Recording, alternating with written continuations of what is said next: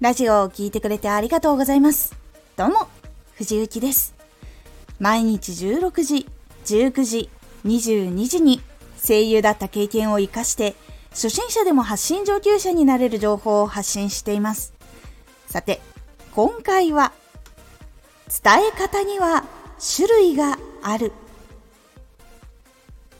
伝え方は実は人によって得意分野、不得意分野がある。っていうことがあります。伝え方には種類がある。今回は伝え方の種類を少しお届けします。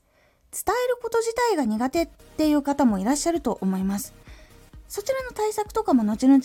いろんな場面でお届けしていこうかなと考えておりますのでお楽しみに。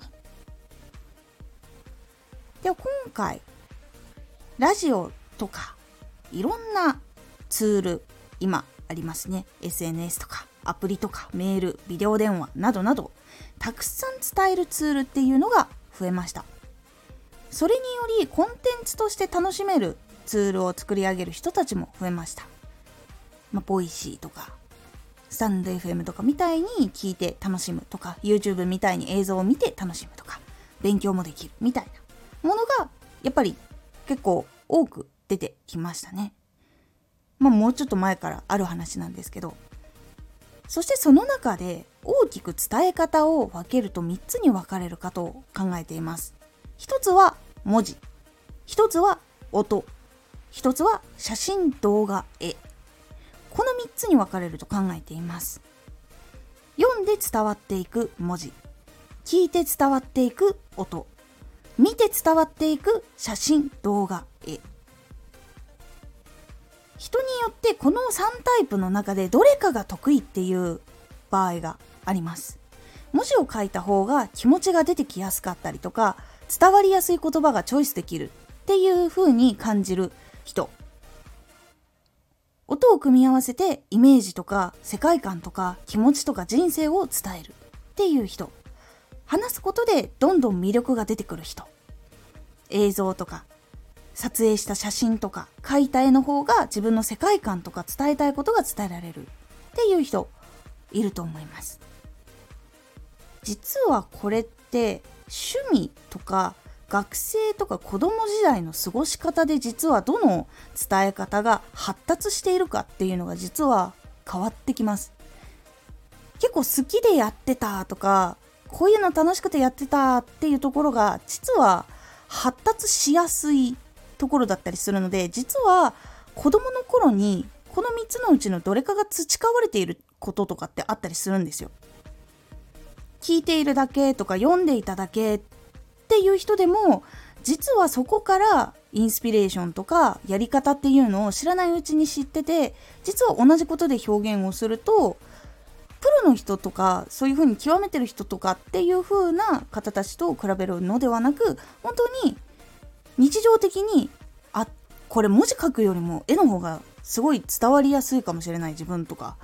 逆にその原稿を書いてから読むよりも普通に自然とテーマ決めて喋った方が伝わりやすいかもしれない自分っていうところに気がついていきやすくなります。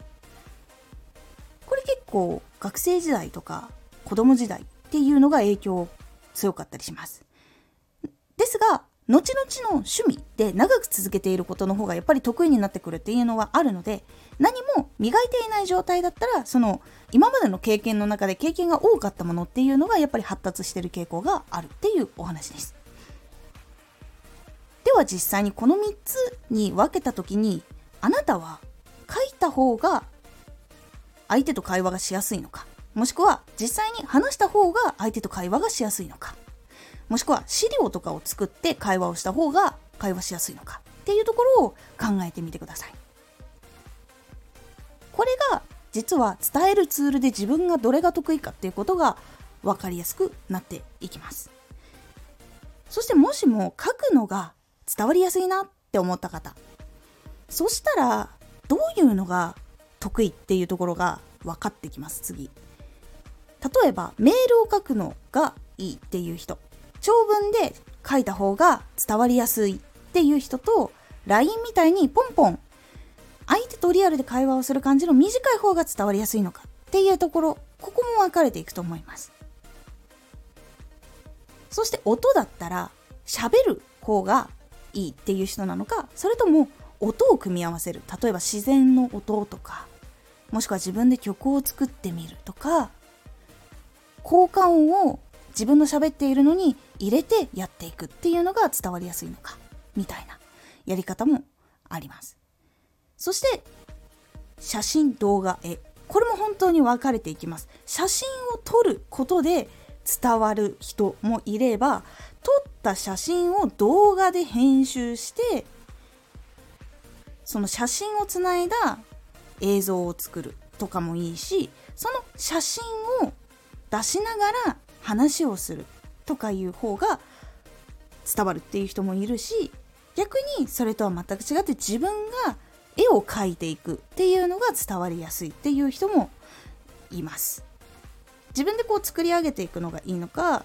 撮影していくのがいいのかっていうところでもいろいろ変わってくるのでここを細かく考えていくと自分ってどの伝え方が一番伝わりやすいのかなとか自分が結構こういうことを多くしてたんだなっていうことがだんだん分かってきます。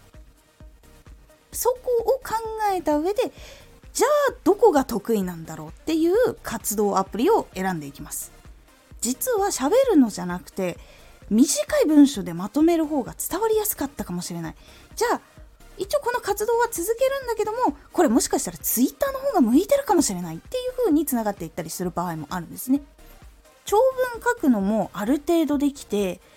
実は写真撮るのもちょっと好きなんだよなっていう人だったらインスタグラムが向いているとか。あとは自分がこうカメラに映ってそのまま喋ったりとかで喋りながら景色を見せたいとかそういうのが楽しかったり向いてるなって思ったら動画投稿者とかもしくはそういう動画での生配信とかをするのが向いているかもしれないっていう風にいろんな方向で気がついていくことができます。ここを実は考えた方がこれ難しいところもしかして自分言ってるのかもしれないってところに気がつくことができやすくなっていきます伝え方には種類があって自分が向いているものっていうのが実はあるかもしれないっていうお話でございました。自分が向いているのはもしかしたら他にもあるかもしれないっていう発見するツールにもなると思いますので是非ちょっと気になった方試してみてください。今回のおすすめラジオ。成功と失敗を分ける2分間の使い方。1日の中に2分間とか3分間とかっていう結構短い隙間時間っていうのが多くあると思いますその使い方で成功と失敗が分かれるというお話をしておりますこのラジオでは毎日16時、19時、22時に声優だった経験を活かして初心者でも発信上級者になれる情報を発信していますのでフォローしてお待ちください。毎週2回火曜日と土曜日に藤雪から本気で発信するあなたに送るマッチョなプレミアムラジオを公開しています。有益な内容をしっかり発信するあなただからこそ収益化してほしい。ラジオ活動を中心に新しい広がりにつながっていってほしい。毎週2回火曜日と土曜日ぜひお聴きください